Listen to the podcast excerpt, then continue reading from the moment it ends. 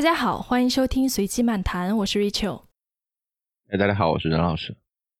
今天我们又有一位特别嘉宾，就是 Raymond。哎，要不你自己介绍一下自己？嗯，Hello，大家好，我是 Raymond。啊，我现在就是在国内的素食行业来做嘛，其实也叫植物性饮食。我一开始也在一些大的公司、大的平台上去做职业经理人。一七年的时候投身到这个行业，素食行业里面。然后现在应该是三年多了嘛，就一直在这个行业里面做。我也做过那个素食的餐厅啊，Zero Go，在我们行业里面还挺有名的。然后现在我们主要是 focus 在社群的运营，然后我们会有这种食物健康的社群，然后我们一起探讨怎么吃的更好啊，然后更健康、更有活力啊，然后亚健康各种状态怎么去应对啊，等等，就是主要是大家一起共同的。去嗯，生活出一种更健康向上的一种生活方式吧，借助于素食和植物性饮食这样一个机会，这样的。通常其实我们都会先把我们的嘉宾吹嘘一通，但今天 今天真的是因为 Raymond，我和 Raymond 其实只有一面之缘。所以具体他之前的履历我也不是特别了解，你还所以对对对，没事，你敞开问就行了。哎，你还记得就我大概可能是一七年的时候去过一次你们餐厅，然后在那儿我们打了一个招呼，然后我对你们餐厅其实印象还是挺深刻的，因为我是吃素的嘛，所以当时北京素食餐厅有那种特别贵的，什么静心莲啊那种，然后都是。属于这种我们叫假假肉假肉类型的，反正有几家做的还不错，反正价钱都还挺高的。呃，另外呢，就是会在一些类似像呃新元素啊，还有 Vegas 这些餐厅有一些素食的选择，呃，其他的素食选择就挺少的。像我去 Zero Go 的时候，真的他们家的素食就是不是假肉啊，就是特别新鲜的一些呃蔬菜呀，还有。呃，植物蛋白呀，配在一起，然后味道还挺好吃的，是偏西式的，所以我当时觉得还挺特别的，所以印象非常深刻。哎，其实我吃素这事儿吧，其实和 Raymond 还有挺大关系的呢，你可能都不知道。不知道。对，是，可能是应该是在这更早之前，呃，我也不知道是谁介绍你给我认识的，然后当时你在推广一个纪录片儿。是讲对动物保护的，嗯，对对对，对我当时不是在创业嘛，然后你希望用我们的平台给大学生去做一圈的推广，然后对我们就做了这事儿吧，然后我当时就看了一个这个纪录片儿。我在这之前，其实我一直有吃素的打算。我在大学的时候也素食过，当然当时不是纯素，也素食过大概有三四年。然后当时我就看了这个纪录片儿，然后看完以后我就再一次决定吃素了。哇，你都不知道这缘分是吧？我都不知道，真是太奇妙了。那个纪录片确实挺好的。然后我现在我也非常感谢当时你们帮我们传播这个事儿，是课程格子吗？对对对。然后。对，然后其实那个纪录片我拍出来以后，传播力还挺大的，上千万次的播放了。嗯，哎，当时你就在做素食餐厅了吗？对，当时就在做素食餐厅了。我就要问了，为什么决定做这件事情？其实我应该大体上知道，说 Raymond 之前是在外企工作，是吗？对我，我对我就是介绍一下吧，就是之前。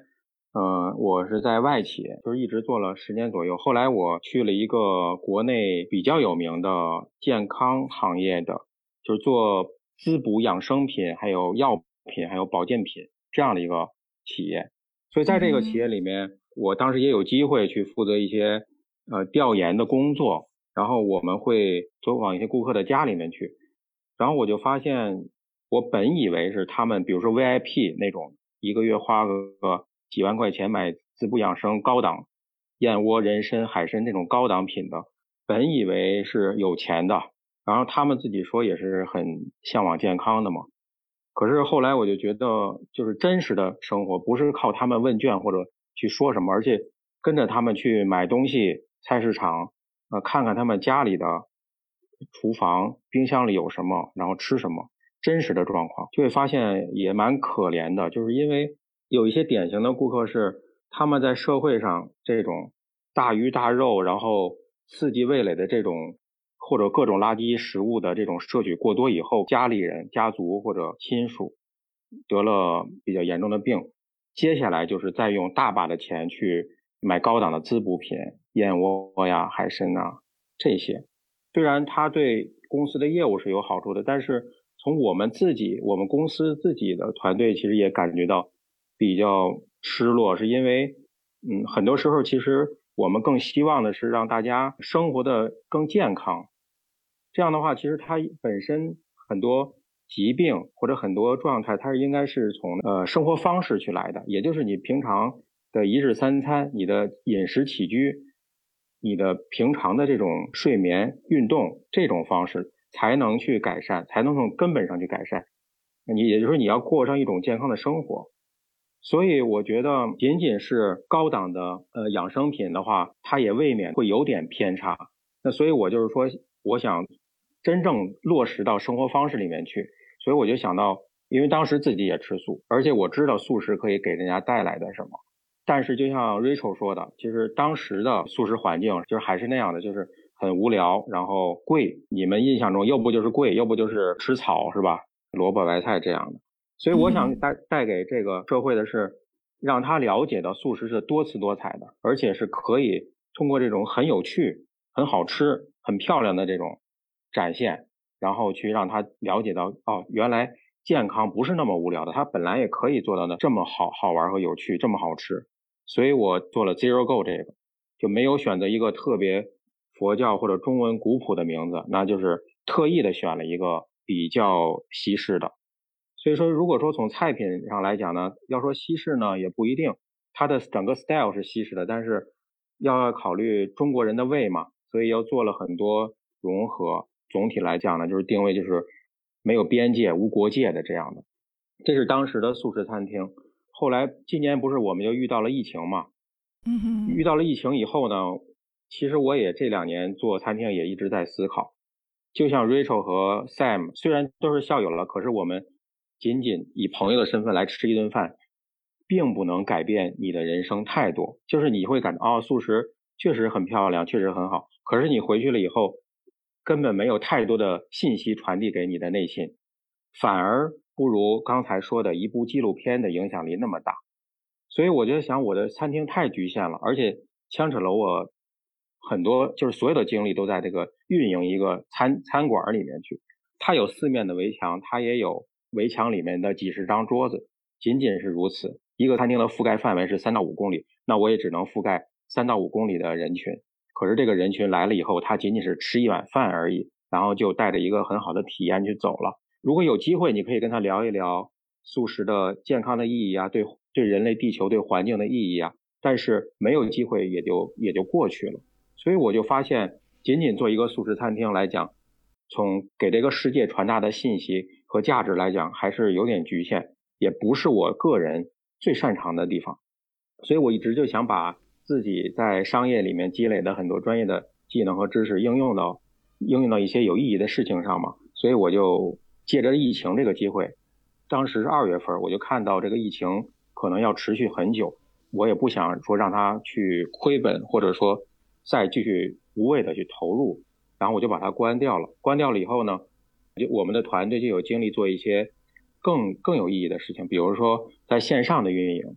所以现在我们就做了一个，做了一个，就是以社群运营为主了。那我们可以传播我们的知识，传播我们做饭的一些技能，传播我们生活方式的实用的方法，还有怎么做到身心平衡。这样的话，我们通过社群来传播的话，现在来看，我们可以影响到全国，甚至不只是中国，那也有日本，也有澳大利亚。美国的朋友在买我们的东西，在我们的群里面在接受我们的信息和课程，那所以我觉得这个事情就会更加有意义。所以目前来讲，我是 run 的是这样一个叫做主要以线上为主的这样一个生活方式的社群这样的。嗯，社群，然后还有一些线上食材的销售，是吧？对，现现在模式是这样的，就是因为在这个社群里面，比如说现在有几千人，那么他们。因为我们的产拳头的产品是酱料嘛，是做饭酱。做饭酱的话，就是让年轻人不会做饭的人，小白嗯不用油盐酱醋，非常简单，几分钟就做出来了。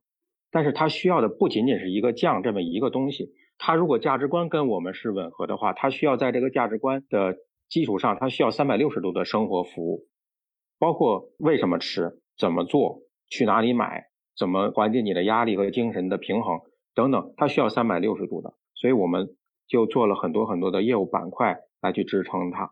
现在知识分享和课程的部分，我们做了全食物系列，就是 Who Foods 全食物。呃，那么去做一一年的课程，然后跟大家免费的去分享，然后每天会教大家做菜，免费的。然后我们养活自己，就是通过卖我们的高品质的食材，这样的话，这个利润是养活我们团队。因为饮食和身体和心灵是对健康是一体的，所以我们也也会有一部分精神方面的一些，所以是这样这么一个业务结构。对，我就在 Raymond 他们的群里面。对我听 Raymond 讲他整个创业的这个历程，感觉上其实你更希望做的是传播素食或者是植物饮食这件事情，而不是说做一个商业。我的感觉对吗？嗯，我我是这么理解的啊，就是我觉得任何的商业，包括现在 Rachel 还有任老师你们做的商业，都是想做一些有意义的事情，也就是任何商业它。本质上都应该去对社会上产生一定的价值，一定的价值。我们不可能去伤害这个社会，然后说我们这个是比较健康的一种商业。所以从这个角度来讲，嗯，我觉得像我们做的事情也是商业的一部分。我不想去做一个靠别人捐助的一个公益，呃，那样它也当然也是很好的。但是从我个人的经历啊、技能方面，更擅长做一个有意义的商业。所以你要说商业。商业，我觉得本身就应该去做的一个对的事情，所以我选择了是我认为是一个呃对的事情。哎，那你在整个的做素食这件事情的过程中，有没有遇到过，比如说经济利益和你的理念相违背的时候？有没有比较具体的事件你比较印象深刻的？最后你是 做了怎么样的决定？太多了，这个，因为你要是做食品，你要做食品，你会。觉得我不知道美国的情况，为什么中国的食品就这么有多问题？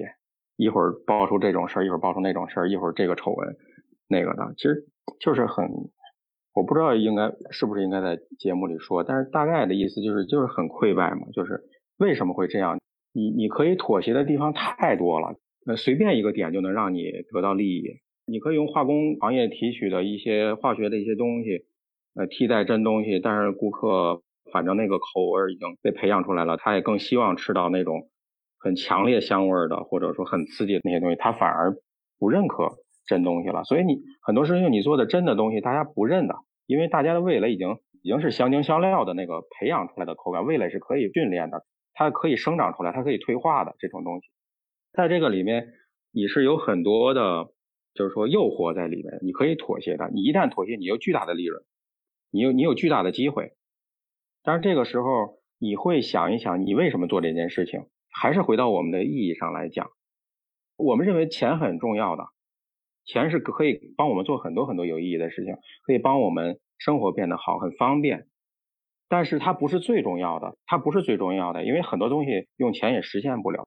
所以我们回到我们做这件事情的意义本身来讲，每当遇到这样的问题，我们会毫不犹豫的去坚守我们的价值观。如果你破了你的价值观，你你这这件事情就是垃圾，那你还不如回去去过衣食无忧的生活，不用去做创业的这些事情，你可以很轻松的享受很舒适的、没有压力的生活。所以这个就是一个最根本的一个东西，让我们在几乎是每一天做选择的过程中去做出判断的。比如说我现在做酱，我会用我标签里面写的最好的食材，可能那个油的成本是。普通成本的十倍不止，十倍不止。可是一个酱里面最容易被忽视的是什么呢？是油啊，是盐呐。因为大家看的是你的口味啊、料啊这些东西，谁会看盐呢？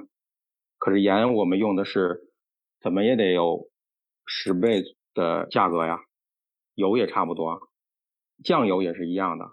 可是你这个你怎么宣传？你你不可能去找一个顾客，你给他讲一个小时 你你的做酱方式。或者用材呢，对不对？所以他会有取舍。所以我们就要坚持这种这个业务本身的特性，就决定了它是一个小众的东西，它不是一个大众的，因为这个跟我们国内的发展阶段有关系，就是大众的需求就是那个，这个是我们要认清现实的。可能我们做的就是百分之，不一定是百分之一，有可能就是千分之一、千分之几的人的生意，那我们就认清这个现实，我们就好好做，服务好这千分之一的需求就可以了。所以这一切一切的逻辑就决定了我们现在做的事情，以及现在呃在做每一天的工作。我其实特别好奇，就是关于像油啊、酱油啊、盐啊这些事情。对，因为你这么一说，我特别害怕，你知道吗？我这个平时吃东西也不是特别在意的，就 对，感觉应该是吃了好多垃圾。但是就是它它有什么样的需要注意的地方呢？我已经成了职业习惯了，我看东西也不看商标，也不看标签的。比如他说无油、低糖、低脂，我都不看的。我上超市直接看配料表，我就配料表里有什么。昨天出去买一个零食嘛，然后我就正好看了一个包装设计非常漂亮的一个椰浆吧，或者椰子水椰浆。虽然你说那个椰树椰汁很土啊，但是它其实相对来说还是良心的。但是对我看它配料表好简单啊。对啊，相对来说是良心的。就是昨天我看那家是个新品牌，他写的健康的生榨，然后新鲜椰汁，我不看这些东西，我们不看的，我们看配料表。对，后来我发了个朋友圈，我说这个是在卖毒药还是卖健康椰汁呢？因为后面它的配料表是满满的各种各样的添加剂，不光用阿斯巴甜，它用甜蜜素，不光用甜蜜素，它用什么提取的蔗糖，好多香精的东西都在里面，满满的配料表全是这个。当然，添加剂是咱们国家是有标准的，它在标准范围内，科学实验都是证明剂量 OK 的。但是架不住你每天三顿加上零食，所有的东西积累，对吗？所有的东西积累，你的山梨酸钾它是让你的食品不变质的，可是它会会伤伤害你的身体的肠道的菌群啊。因为它为什么不让食品变质？它不就是让食品里的微生物失去活性吗？可是人的肠道里的微生物大量的呀。它的数量远超人体的细胞的数量啊，它的它的数量是人体的十倍啊，它的 DNA 是人体的五百倍啊，这么庞大的一个菌群，影响着我们的消化，影响着我们的思想，影响了我们所有的饮食偏好，甚至是 DNA 表达。我们跟菌群是一个共生的关系，然后你吃进去的所有东西都是伤害这些菌群的，其他的也一样，就是我们人类进化了好几亿年、万亿年，我们在万亿年都是没有接触到。这些化学成分的，我们的基因根本不认的，不知道它是什么，也不会处理。然后你勉强让它处理了，可以，肝脏它们都是很有智能的，我们的基因也很有智能的，它可以去适应。但是人类的基因从来没有进化出这样的处理的话，它是很疲惫的，所以会造成了肝脏的问题，各种炎症。所谓的炎症就是发炎呀，身体各处的发炎呀。所以，所以有关节炎呀，所以有甲状腺呀。所以有各种慢性病啊，不是一天啊，不是你吃完你喝了一瓶那个椰浆就有了，但是十年呢，十年下来呢，这是我们慢性病的一个根源呢。所以我们现在做的呼父子就是回到，不是回到原始社会，是回到怎么合理的使用工业技术，不破坏天然植物里边的那些营养结构，不往里添加过多的化学制剂。简单来说，全食物就是不用人类的所谓的高科技去带，以及图方便省事去带来那些巨大的改变，基因不认识的东西。因为你刚才说了那些，我还挺同意的。就是我们前面节目的时候聊过，就是说整个现代社会以后啊，所有东西的节奏都变得特别快。啊，就包括我们现在每天刷手机啊，这些人的兴趣点啊，是以以前可能能持续几个月，现在可能几天就过了。啊，我觉得呃，食物这个领域可能也像你说的，就是本来呃，地球的环境它也不是一成不变的，它那么些年也其实是慢慢变化的。包括有了人类以后，整个地球的这个至少在气温方面还经过了特别大的变化。但是那个呢，都是一个比较缓慢的过程。那你人随着进化什么的，你其实勉强是可以跟上它的。但是现在，因为你这个食品工业这些这一类的东西进来了以后，它的整个变化节奏就来得非常快。呃，我我我也能想象，就是说你人体实际上是不太能够跟上那个东西的。那么有些时候就会有这种表面看起来没什么事儿，但是实际上积累的效应可能潜在会比较严重的这这这些东西，呃，这个我我都挺同意的。所以像添加剂这类的事儿，你会觉得问题比较大的，就是除了刚才你说的那几类以外，你觉得配料表里边还有哪些东西是我们需要特别注意的？比如说以前有人跟我说你需要注意氢化植物油，你觉得还有哪些呢？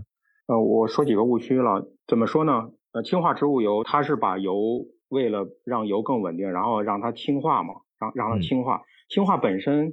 嗯，没有问题。但是氢化的过程中会很可能产生一些反式脂肪，这个反式脂肪就是刚才说的人体细胞认不得，它的结构变了，从来没有见过这样一个脂肪，天然天然界自然界从来没有存在的反式脂肪，所以反式脂肪它也会正常的勉强参与人体的细胞膜的建设和吸收等等，但是它的特性是会损害人体的，它的特性比较坚硬，比较容易。去引起炎症，就是因为自身的免疫系统觉得，哎，这个东西很奇怪啊，我从来没有见过它，然后它就攻击它，它觉得它是外来的，所以就会发炎，所以反式脂肪就会带来你的细胞膜的硬化以及各种发炎的情况，这是一个，这是反式脂肪。还有健康饮食最基本的，除了刚才说的那些添加剂以外啊，嗯，最基本的其实我们健康饮食就是最重要的就是血糖稳定嘛，嗯。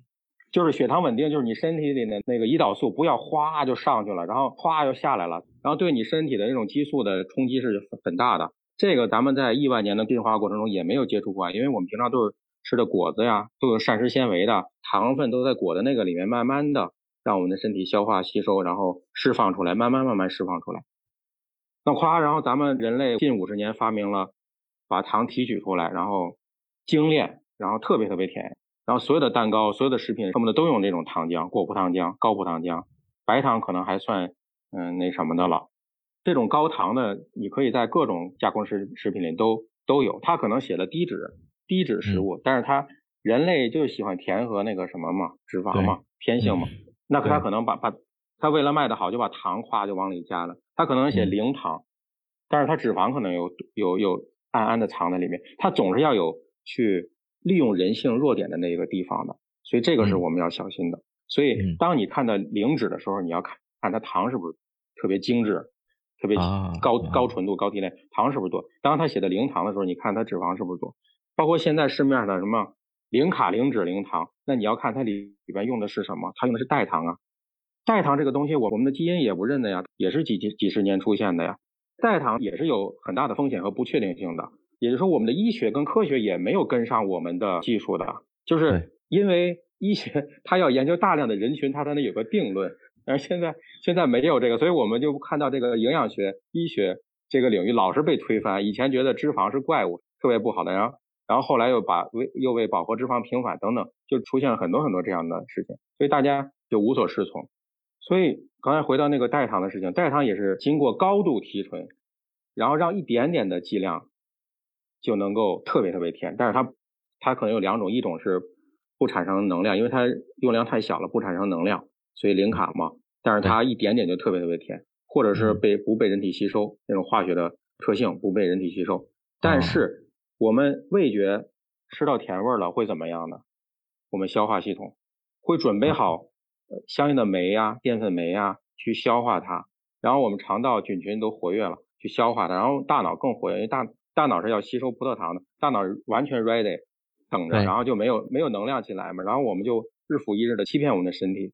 医学没有发没有结论说这个一定是不好的，但是绝对是有风险。风险的，对对对对，嗯，就类似这种应该引起我们的重视。所以你看配料表不需要那么多知识，只要你认得就可以了。你知道，如果你都不认得，你的基因也不认得，对吧？有道理，有道理。那如果这么说的话，你对于像转基因的这些东西，也会觉得是比较危险的。当然，这个也是一个巨大争论的话题了。之所以这争论，是因为没有足够的证据，然后说服对方，对吧？那就应该是有条件的情况下就躲它远一点，对吧？对，因为就是说它是未知的风险。明白。因为它为就是为什么用转基因，就是因为大家看到粮食不够吃了，土地不够了，人越来越多了。对。包括杂交也一样，杂交只是跟转基因它只是程度的不同，转基因是人直接改它那个基因，杂交是通过自然繁衍选择，就是说它的不确定性是在的。但杂交这事儿，你觉得现在能躲得开吗？我觉得杂交这个是不是会比较困难一点？或者广义的说，我们现在吃的绝大多数的蔬菜什么的，我我相信可能都被人类那么多年已经折腾过。你像什么香蕉这类的东西，已经都不产生种子了，这这明显是被人工育种过不知道多少次的。对，现在大量的东西都不产生种子，那也是杂交。杂交它就是相对转基因好的一个地方在于，它不直接去人为修改，它是经过自然选择嘛，它还是通过环境的引导，然后自然选择。但是它经过一代一代的，比如小麦这件事情，嗯，它古代的小麦跟现在的小麦已经从染色体的数量都发生了很大的变化。以前是呃染色体数量很少，现在染色体数量很多。然后它的以前是很高很高的，然后为了防虫，它里边要有防虫的基因在里面。它为了增产，它可能要变得很矮很矮的。那这样的话，它里边的营养结构它一定是变化的。它的量产很大，然后它有防虫，嗯，它的营养结构变化了。你知道那个无麸质饮食吗？我不知道。无麸质，呃，gluten free。为什么在美国，在西方那么多的人对麸质就 gluten 这件事情很在乎？小麦就是一个典型的杂交产生的。虽然很多很多人他的适应能力啊，他的体质能够消化和处理得了，但是也确实存在相当一部分人他会因为这个而得病或者引起不健康的状态。现在小麦就是一个很明显的例子。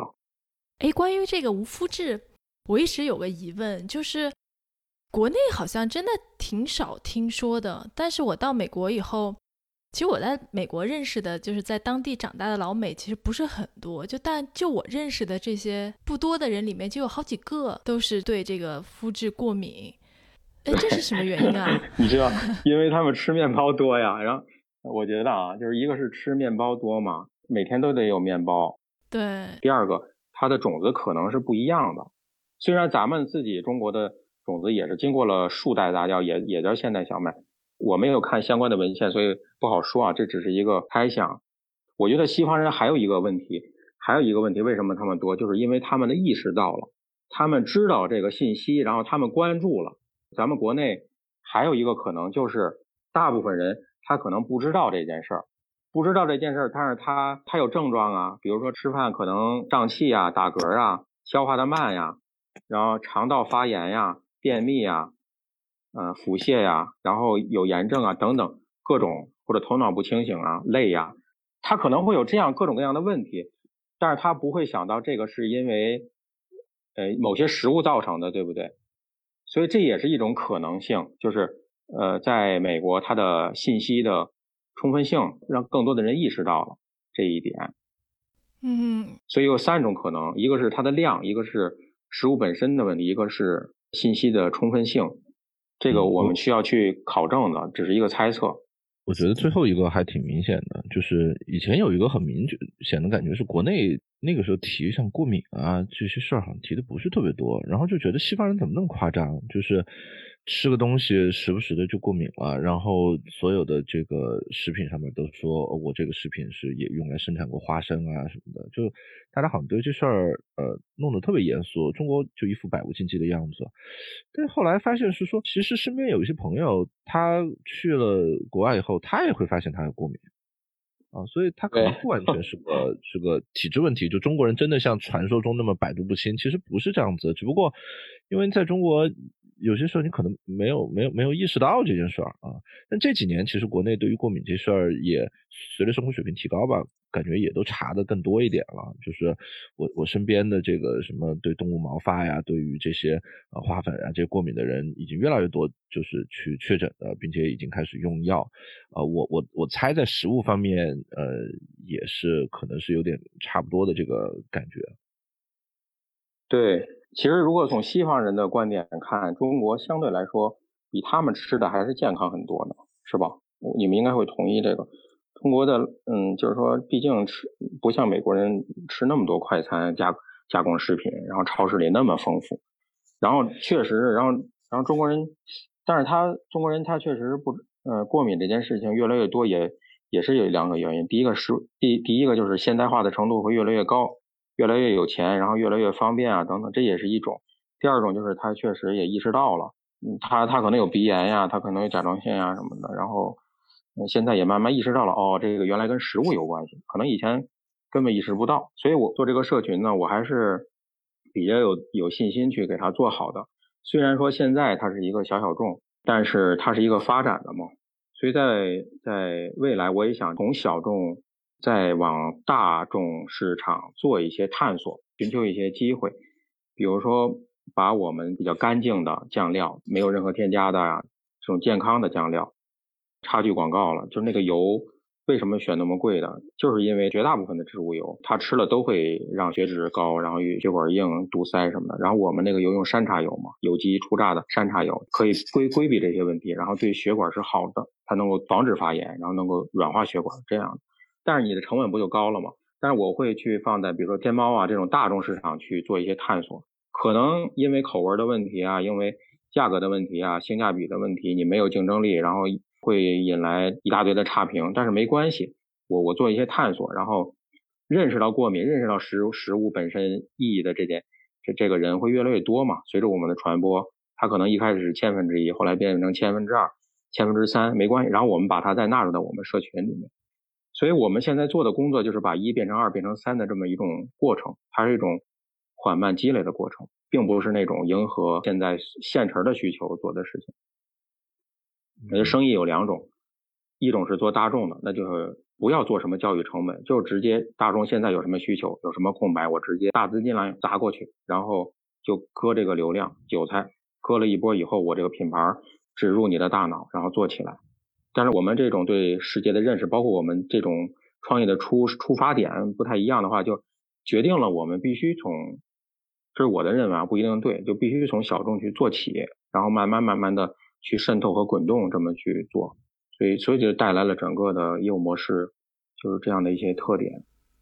Raymond，你最开始做这件事情，你就是非常坚定的要把它一直做下去吗？中间没有想过要放弃吗？因为我听上去其实过程中还是挺难的，特别是要做一个商业机构，你还有员工，是什么让你坚持下来的？对，其实嗨。其实刚开始的时候真没想这么多，因为我还是盲目自信嘛。为什么开那个餐厅，就觉得自己也没失败过，都挺顺的。之前就觉得自己肯定可以，但是其实开下来以后，嗯，第一个餐餐饮这事儿本身就不好干，尤其是北京这个环境里面不好干，反正各方面原因吧，咱就不不细展开了。再一个又是选择一个素食，这这是难上加难的一件事情，本身餐饮的成功率就很低。然后素食就更甭说了，最困难的时候，基本同时所有致命的困难都会有。比如说哪些呢？比如说我我那个我那餐厅不是好几层嘛，好几层的那种嘛，小楼嘛，然后厨房在三楼嘛，然后从屋顶渗渗水到二楼，这个是很恐怖的一件事情，因为因为你必须把装修什么的完全砸掉，你才能真正去检测出来那个水水管到底是哪破。就是这种，然后同时我又当时那商标注册又失败了，嗯，然后资资金也非常紧张，因为当时第一年的话资金非常紧张，到了秋天就是天气冷了，业务也下滑很严重，然后我的主厨还有事儿，就是家里面出事儿了，他就必须离开，主厨，嗯，有一个员工，嗯，就是有一个劳务纠纷，因为当时没签合同嘛，没签劳务合同，仲裁就是告了给。就挺闹心的吧，啊，各种各样的，然后关键是他同时在，所以就当当时感觉就是就挺难的。但是对我本身倒是没有太多打击性的压力，就不像大家想的那样，就是我要咬牙坚持那种。我我倒是没有这个感觉，嗯，觉得我的心态是可以接接受这种，接受所有的发生，接受所有的变化可能性，嗯，哪怕最终破产了。我觉得这种最坏的结果，我我当时我都是就是说心态上都是能接受的。当然，我每个人都想把他的事情做好，但如果不同的 possibility 出现的话，我觉得是能接受的。所以在这个前提下，就还能够就是说平静的对待，然后然后去处理它，确实是这样，没有说到崩溃那种程度。嗯，包括这次疫情来了以后，也是这样一个状态。疫情直接就断了，直接就就是没法开门了嘛，然后所有员工都回不来，所以你看结果不是还 OK 嘛，对吧？所以所以你当时焦虑是没有用的，它是有不同的可能性的，也也可能一个新的机会，一个新的机会就给你带来无限的可能，无限的丰富。每一种机会都是一种很丰富的经历。就是西藏有一句话，就是如果你把这个事情做对，你就可以得到牛奶；如果你把这个事情做错，你就可以得到奶酪。它都是一种生命的丰富，所以这是我的一个可能一个一个想法了。现在如果就是把把餐厅关掉，做一种新的事情，我觉得也是一种新的可能，也也还挺好的。未来可能也会有各种各样的麻烦呀、压力呀。怎么说呢？就是做这个事情，对自己也是一个训练和提升。然后我觉得这件事情如果想开的话，对自己人格的提升、精神的提升，我觉得也是一个挺好的一个契机。这个修炼的过程，嗯，修炼的过程，对对对，嗯，这些吃素的这个都很都很淡定，太棒了，对，想得开是吧？哎，这真的是有原因的。呃，瑞美也说说，你要是选择吃素、植物性饮食这种，其实你需要的真的是三百六十度全方位的一个支持。当你选择吃素以后，你的很多的态度和看世界的角度，其实都会发生变化。对。哎，对我我一直想问你怎么界定你的这个行业，或者是说现在中国餐饮行业有没有一个分支，比如说叫做素食，还是叫食物饮食，有就有没有这样的一个分支啊？对吧？就类似川菜什么这种的。对，这也挺好的一个问题，这个是也在做素食的人一直在争取的事情嘛。嗯哼。然后比如说现在大众点评里面，它就是有一个频道专门是素食分类，就是在在这个大类下，你就可以找到所有的素食餐厅。嗯，它就跟川菜是并列的，跟跟那个川菜、湘菜什么并列的，在下厨房就是大家做饭的那个下厨房嘛，那个 A P P，呃，也有一个专门的频道是素食，然后就专门的频道，然后所有的素食博主都在里面教大家做菜。然后现在国内的各大院校主流的二幺幺的都大部分都有素食窗口，北大清华什么都有素食窗口，这些都是吃素的人努力的一个结果。当然这个呢。我觉得不应该有这种边界，未来的趋势一定是融合的，融合的。你只有融合，才能跟这世界是一体的呀。你不能把自己割裂出来，就是我是素食，我是这个行业，我只是在这个素食行业里玩儿，呃，就是这些人，他没有这种边界感。就是说，你看现在星巴克它的菜单，它虽然也有牛奶呀，也也有肉，但是它的三明治啊，还有那个意面啊什么的这些菜单，它是素食菜单，你们知道吗？在国内。是今年开始的吗？对啊，全是素食的。它叫新善肉，新善肉，它的三明治、意面还有什么一系列东西全是素的，所以这是一种融合的趋势。然后，呃，像瓦格斯，你你以前选不了，说我我对牛奶过敏，我吃不了牛奶，我有没有别没有？那现在有了，现在就植物奶，用用燕麦做的奶，用用大豆做的奶，用用核桃做的，它有植物奶。嗯哼。包括星巴克现在有两种植物奶，一个是豆奶，一个是燕麦奶。对，像星巴克他们用的是那种类似 Beyond Meat 这种人造肉吗？还是？对他用了 Beyond Meat，还有用了另外一个牌子。包括前两天就是这周的事儿，国内的 KFC、肯德基出了素食的植物植物的鸡块，还有植物的汉堡。那我们就更方便，所以它是一种融合。包括明天这个周末。我们的小伙伴，我们的团队会在一个北京的一个超市集，叫做伍德吃托克，我们会在那儿摆摊儿。嗯。然后以前伍德吃托克只有我们一家是素食，然后现在伍德吃托克多有一个小的素食小区域，有几个素食品牌都可以在里面，然后吸引素食的。所以你会发现它的这种融合性。嗯哼。它不仅不应该仅仅作为一个孤立的一个封闭的一个行业去存在，它应该去积极的渗透到。其他的行业里面去，这而这个反而是更积极健康的一种一种一种做法或者一种趋势。嗯哼，是是，你刚才是问的这个问题。是是是，我是在想，对对对对，有没有一个比较具体的分类什么的？所以还有一个问题就是，国内都有哪些玩家在里面参与这个市场？就我感觉，至少。之前几年吧，素食还是一个比较小众的圈子，应该有一个你们比较熟悉的一个大家可能交流比较多的圈子，会有这样一个圈子吗？都都是一些什么人啊？大家都做什么样的事情？有有有，这这个是有的。呃，素食我们有专门做素食媒体的，就是宣宣传这种素食生活方式的。嗯，然后有专门做素食餐厅的，有有像我这样做。做产品、做社群的，然后尤其是疫情过后，嗯，在在国内的，就是大家选择植物性饮食、素食，嗯，就是趋势是明显增多的，明显增多的，就是我说的趋势是大家的认可度，就是更接受了，更接受了，而且消费了。那玩家还有，就是咱们国内随着 Beyond Meat 上市以后，咱们国内也发生很多积极变化，也就是钱就开进来了，嗯哼，大量的基投资基金进来了，投资基金进来这事儿就不一样了，就是会有大量的人冲进来去去去创业，所以会有大量的人创业，然后做大量的呃植物性产品，所以这这现在二零二零年这一年，嗯，就真的是可以说是。蓬勃发展的一年了，以如果以前以前都是蛮蛮平淡的，说实在的，你即使开几个素食餐厅啊什么的，那今年是很蓬勃的一年，有大规模的投资基金进来，有大规模的创业投资进来，嗯然后有大规模的创业团队、优秀的团队进来，当然还不够，远远不够，但是已经挺活跃的了。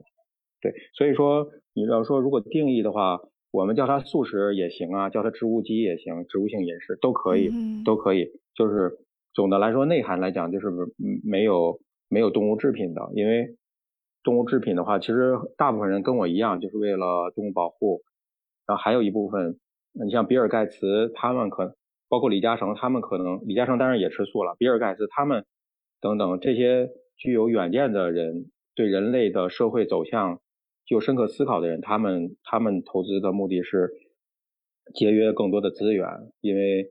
从畜牧业来讲，无论是消耗水、消耗土地，嗯，那都是远远巨大的，远远大于种植业的粮食和植物的，啊，然后会导致导致各种资源的浪费，啊，包括二氧化碳的排放等等，主要是这样的问题。那为了养活未来的人类，可能用我们的高科技、食品科技来更好的利用利用植物的蛋白质，这也是挺好的一件事情。嗯所以总的内涵来讲，就是。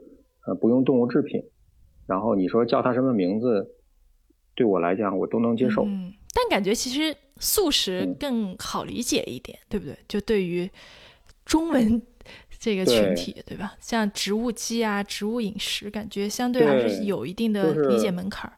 素食咱们咱们从传统文化上有一个积累了，但是为什么会有这种新的门名词呢？植物基、植物性饮食。是因为理念有些变化的，嗯就像就像国外的 vegan 和 plant-based diet 一样的，vegan 这个词包含了一些道德的标准在里面。嗯嗯嗯，比如说动物的问题，动物权利的问题。但是 plant-based 它听起来就更客观，plant-based 的更客观。你可以有 plant-based 的，你有 meat-based 的，在国内也一样，就是素食。对应的应该是 vegan，然后 plant-based 的对应的是植物性饮食或者植物基。然后还有一层意思就是传统文化的我们的文化基因里面对素食更认可，但是如果提到素食，大家的印象和提到植物性饮食印象又是不一样的。你提到素食，又是就像 Rachel 说的那样的，就是佛教的氛围的那种，然后呃吃斋的。然后假肉的这种，他又会联想到这种。可是，当我们做植物性饮食或者植物基的时候，它它又没有没有这个含义了，就没有这个含义，所以会更潮的一些品牌，它会有不同的话术去做这个事情。嗯嗯，但是实际上内涵是一样的。嗯哼，我唯一不喜欢的一个叫法就是纯净素。我觉得素就素了，还有就是。纯净素这个本这个词本身，它包包含着一些歧视在里面，你知道吗？就是说，有纯净的食物，就有不纯净的食物。其实，嗯，其实从我个人的想法来讲，我们可以自己去选择不同的自己的饮食习惯，都应该，无论吃肉的、啊吃素，都应该去得到一个尊重。然后，其他的你自己的选择是你自己的事情，然后你不要去用歧视甚至对立的这种。内内涵的语言去定义这件事情，否否则的话就变成了一种隔离攀离。你把吃素素食这件事情变成了一种隔阂，人与人之间的隔阂，人与世世界，人与人与社会的隔阂。嗯哼。而我们做这件事情，素食它更更需要的是一种柔和，一种开放。嗯哼。所以从这个词语的选择上来讲，我是这么认为的。嗯，哎，我觉得这里面还挺有学问的。每天都在想这些事儿嘛，因为毕竟做这个。是是是，哎，那刚才说了很多，其实都是供给端的，对吧？有很多人在做，也有资本进来，然后感觉市场越来越热闹。那原因是因为需求端更旺盛了吗？就是吃素的人越来越多了，有没有？需求是有人在做创造的需求，需求不会凭空而来的。嗯，就是当有人去把这些信息传达出来，当有人去做做出这样。非常美丽的产品，需求就会来了。为什么乔布斯就大家不知道我需要呃 iPhone 手机，但是乔布斯他挖掘人性的这种东西，然后他他说你需要这个，然后我们就需要这个。所以所以需求是是需要我们很多人做工作去改变出来的，去创造出来的。而有了需求以后，我们从业者就会更有空间去做这些事情。所以它是一个互相促进的一个结果，互相促进的结果。那如果具体到需需求来讲，你要看需求，确实是二零二零年以来，疫情以来，有非常不一样的变化。大家从意识上啊，从从心态上啊，都有不一样的变化。再加上刚才说的这些主动的改变，包括包括植物奶呀，包括星巴克啊、肯德基啊等等，刚才提到的这些变化，就就产生一个比较好的一个。我觉得是产生一个良性的互动。嗯嗯嗯，我我是这么，应该是这样的，应该是这样的。哎，Raymond，你有数据吗？比如说中国大概有多少人是吃素的？我印象中这个数据好像这个数字好像挺大的，五千万。嗯嗯，我理解这五千万是不是严谨的统计意义上的是一个估算？啊，是一个广广义素食应该是五千万。嗯，素食餐厅的话，在北京应该有一百多家，上海更好，上海比。北京的素食环境好的太多了，上海的素食餐厅都非常有很多非常优秀的，嗯，因为他们上海暖和，然后气候好，又讲究这个品质，所以接受度更更高了。所以上海餐厅也很多，然后各地餐厅都蛮多的这样的。对，其实瑞瑞这么说，我觉得也挺有道理的。就是其实我在北京的时候，我会觉得吃素还是一件挺难的事情，就你能选择的范围比较少。就比如说植物奶，你能选的范围就很少，可能是有个豆奶呀之类的。当时想买点，比如说奇亚籽啊，就是这种食物，其实也还蛮难的。我记得我都是专门从一些公众号的商城上面去买，价格就很贵。对，但如果说这种支持或这种产品会多一点的话，可能会有更多的人会选择吃素这个尝试。当然，价格也得下来。我觉得。吃素还是一件挺费钱的事情。就之前会很多人觉得说你都不吃肉了，肯定会很便宜吧？我我是觉得，对，就主要是，就我记得我当时上学的时候就有素食窗口，但里面只有炒菜，就是土豆丝儿、青菜，就是 都只有炒菜。你要是每天只吃这个，我觉得肯定会营养不良。包括很多人吃锅边素什么的，我觉得都会营养不良。所以真正要吃素，我觉得是一件挺麻烦的事情。你首先得有一定的营养学的知识，然后知道怎么弄。对。另外呢，就是也看你的环境了哈。如果是嗯，比如说现在在国内吃素，我觉得应该还是挺贵的。就你所需要的各种东西，因为它的供给量少嘛。啊，我我觉得是是是因为国内吃素的群体是不是本身也分成两拨人啊？嗯哼，嗯。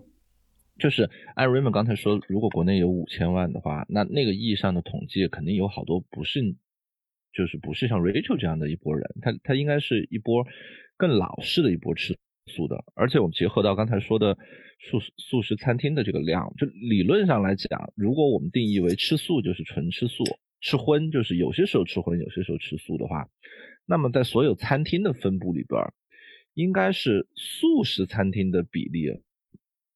会需要大于素食人口的比例，素食人口的比例，按刚才 Raymond 说是全国有五千万，那应该差不多是全国人口的百分之百分之几吧，百分之四到五。嗯。但是你你按北京的这个餐厅数数一百家餐厅，这个可能连北京餐厅的一百分之一肯定都不会到，对吧？嗯。那从这个来讲，我们倒推出来的结论有可能是说，那五千万吃素的人，如果他们真的在吃素的话。他们在外边吃饭的概率可能比普通人要低得多。对，嗯，他们行为模式不太一样的，喜欢自己在家做。对，呃，就是当然这是两两方面的事儿。第一方面是说，我觉得这机会就还蛮大的，因为对于这个来讲，确实是一个还没有被释放出来的需求。呃，第二个，我我印象中，如果中国真的存在五千万吃素的人，我猜好多是以前那种有点像那居士老太太一样的那个感觉。就是他可能是自己在家里边，他吃的那个素，呃，可能比较老式，不像 Rachel 这个，就是呃讲究现代的食物啊，这个会在网上买东西啊。我我我猜这应该是两个还挺割裂的群体。嗯，是是是，但是现在比较有趣的一个变化是，吃素的年轻人真的很多，真的很多，尤其是新一代成长起来的，因为他们。对信息的获取量可能大了，然后嗯，就不仅仅是通过宗教来获取这个信息了，他们可以通过营养学啊、电影啊、科普啊，然后名人呀、媒体啊，可以获得这个信息。可以有趣的做法也很多，所以年轻人真真的挺多的，越来越多。当然相对来说还是一个小众，但是趋势就是挺多的。这也是我们现在正在做的事情嘛，就是就是解决为什么要吃，然后怎么做，然后去哪里买等等这些问题，就解决一个综合的问题。刚才瑞兽说的买东西，就是还得有点营养学知识，确实是。如果说转吃素了以后，就把肉给剥离了，把肉给剥离了以后，很多人自然而然的，他拿拿什么去替代呢？吃不饱，拿我们的精致的米呀、大米呀、白面啊去替代。精致大大米白面的话，第一个营养的营养跟不上啊，对不对？营养跟不上。再一个呢，它跟肉的性质不一样啊，肉。它不会引起升糖啊，不会让你的血糖升高啊。但是大米白面就不一样，它会让你的血糖升高，让你感觉到饱了，然后又那个血糖又下歘又下来了，下下降又很快。所以不是要用那些大米白面去替代肉，应该用更有营养的东西去替代肉的，营养密集的食品，所谓的超级食物去替代肉的。那所以它也不便宜，因为有营养的东西不便宜。比如说刚才说的奇亚籽啊、鹰嘴豆啊。小扁豆啊、藜麦呀，这些高品质的、丰富营养的东西，里面有有很好的膳食纤维，是完整全食物，没有深加工的，就可以让我们血糖不升高，又能够补充到足够的营养。当然，这个选择呢，那需要一定的健康营养知识，但是如果熟练了以后，就会挺自如的了，然后也会懂得怎么搭配了。这个其实也是我们的一个使命，就是让让这些超级食物更加。中国化，然后更符合中国人的口味儿、中国人的胃，然后研发出很多很多中国人喜欢的食品，这是我们应该做的事情。因为营养学是基于西方的，它很好很好的，然后也也很容易去掌握，被大家所理解。但是我们也应该去了解中国人的思维、中国人的胃口，然后去知识上上去嫁接、去打通，然后从食物上去更加适合中国人的口味儿。这个是 Zero Go 正在做的事情。包括刚才讲的两种人，一种是呃年老的，一种是年轻的，我们也都更更多的去吸纳。如果年龄上了一点年龄的话呢，他如果长期吃素的话，他的营养是需要注意的，就是因为有了不健康的状态或者亚健康、慢性病，他会不自觉的去关注这个。然后年轻人呢，他也会有有兴趣去了解一些新的生活方式，所以这就是我们去做的事情。大家如果说有人意识到了这个素很重，呃，就是很很好，然后呢，就需要有有人去支持他们。从什么上支持呢？从从营养学知识啊，从理念、从做法，包括去哪里买，包括研究出适合中国人的胃口的食物，这个都是应该我们去做的事情。也正是我们正在慢慢去做的事情。大家如果有兴趣，打一个广告，有兴趣可以加我们的首席吃饭官的。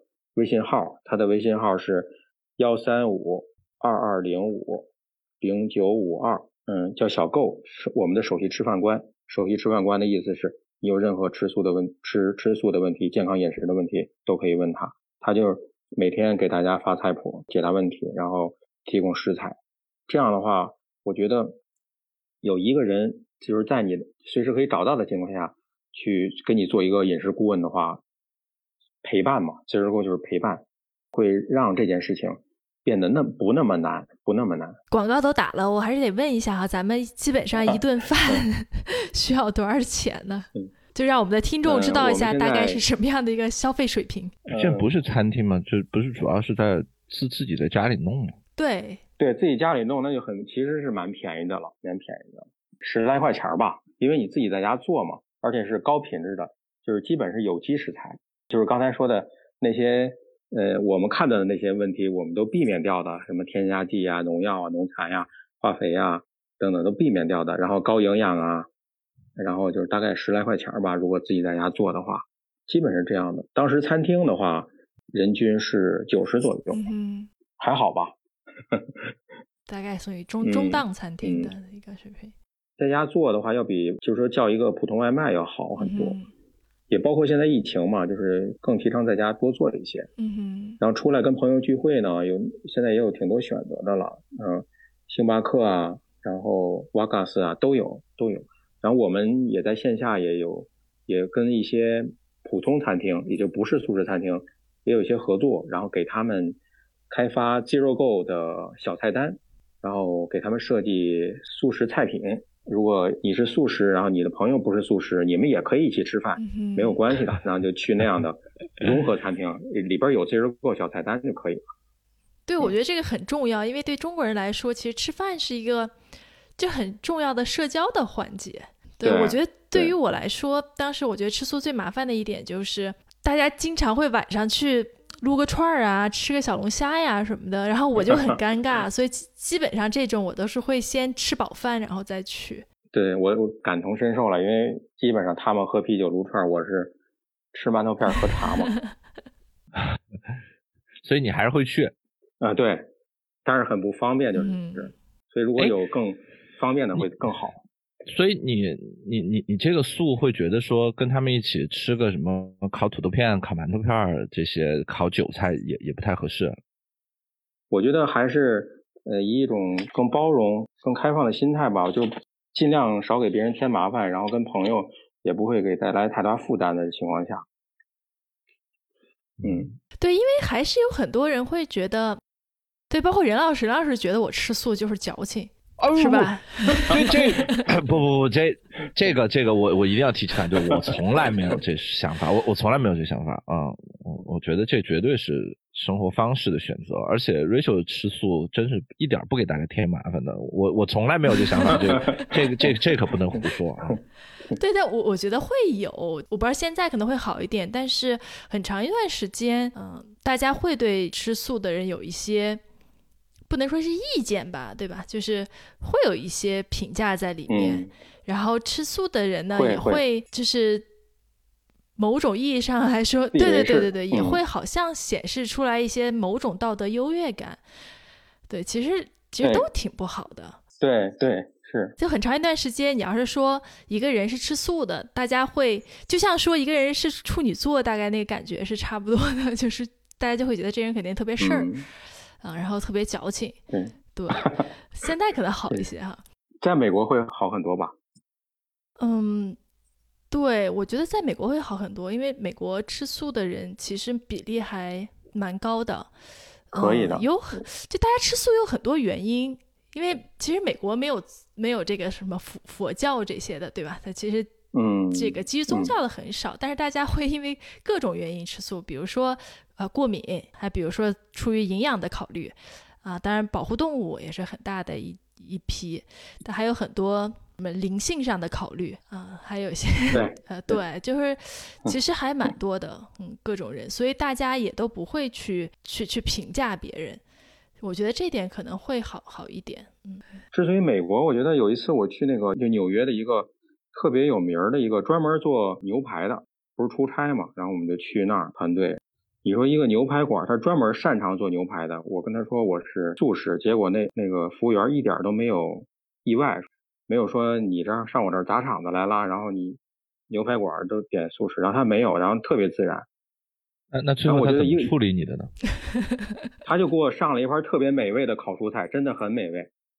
显然，他们的从后厨到服务员都是经历过这样的需求的，所以所以我觉得还是还是不错的。一个一个专门卖牛肉的地方，他也是可以很专业的做出这种事情。我觉得社会还是不错的，对这个素食的态度。然后我我觉得对啊，就是我们发展的方向就是这样的，就是人人跟人之间本来就是平等的嘛。其实我我们也会见到一些。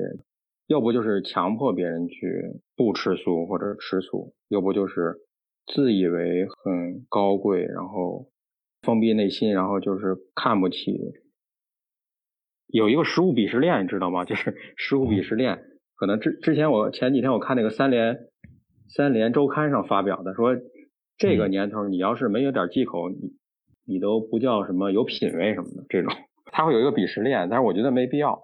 然后你你们吃吃肉的人，不吃素的也没有必要对选择素食的有有一个偏见。我觉得大家应该是一个遵循自己的选择，然后尊重他人的选择，然后更加觉知自己，然后学习、开放、交流的这样一个，就就挺好的。嗯，对，所以不是必须是素食者才可以用 Zero Go 的产品，对吧？吃肉的也可以用，对吧？当时餐厅有。百分之五十以上的人都不是吃素的，这也是我们想达到的一个结果，就是让 Zero Go 的那个餐厅不那么长得像任老师心目中的素食餐厅那样，或者说来吃素的顾客像任老师心中顾心中的吃素人的那种形象，很有朝气、很有力量的这种。嗯，从 Zero Go 当时的顾客群来讲是这样的，然后确实是有很多人不吃素，他就是为了体验然后健康这样的来的。嗯嗯，所以 Zero Go 之后会怎打算怎么发展呢？其实我们之前也聊了挺多的，嗯，感觉，呃，现在主要是社群和电商，然后还有一些和餐厅的合作。那你对 Zero Go 的预期呢？比如说，你希望五年、十年之后它能够成长成一个什么样子？嗯，从我的心目中没有一个特别设定的一个说一定要达到的一。必必须要怎么样？但是他应该是在我心里面我能看到的样子，还是蛮清晰的。呃，而且是我是有信心的，未来他应该是在国内的呃健康饮食这个行业里面，应该是一个头部的品牌。除了在素食人群，还应该在呃健康人群里有很好的形象和影响力。然后这个健康人群也会。越来越多，然后我们的产品线，嗯，不仅仅限局限于酱料，还有很多，呃，利用食品科食品技术，呃，能够让它更天然、环环保、自然、健康的这样一个这样一个产品线组合。然后，嗯，不仅仅是食物本身，还有还有一些，呃，服务项目，包括，嗯，压力缓解呀，包括正念饮食啊，其实。这些对人的生活状态都很重要。如果我们每天处于一种生气啊、焦虑的状态，你吃肉也好吃素也好，你吃的再营养也好，都是没有什么用的。所以是一个综合的一个生活方式品牌，未来是。那其实今天也聊了挺久的了，嗯，我觉得还是蛮有意思的。其实我一直想找个人一起聊聊素食这件事情。嗯，那最 后，呃，Raymond 有没有什么意见可以给一些想吃素但是还没有勇气开始的人？我觉得就是吃素不要一下猛的切换，嗯，逐渐的尝试，然后让你的身体能够逐渐的适应这种转换。比如说，假设啊，你听了今天的分享，觉得哇，吃素太酷了，太好了，然后我明天就开始一点肉都不吃了，蛋奶也不吃了，然后就是吃素。你你的身体会会抗拒，然后你就变成了一种用意志力去管理你的身体和压制你的身体。嗯，我更推荐的方式是逐渐的，你让你的身体做好准备，然后它，呃，你所有的消化器官，然后你所有的情绪，你所有的激素水平都做好了准备，然后逐渐逐渐的减少肉的比例，逐渐的体验真正植物性饮食的美好。所以身体和胃是最听话的。我们不要用头脑去控制它，这就是一点点建议了。嗯，我觉得特别好。有没有什么建议给想在素食行业创业的人呢？哦，那就是赶快来吧。呃，这个现在素食创业正是好时候，趋势是很好的，然后也真的是刚刚往一个朝阳的方式走，真的是赶快来的。然后这个行业真的很缺，很缺技能，很缺人才。人少钱多是吧？嗯，不是人傻钱多，人少钱多。对，然后现在希望，嗯，包括未来，我们也其实需要更多的人才，然后大家可以一起合作的。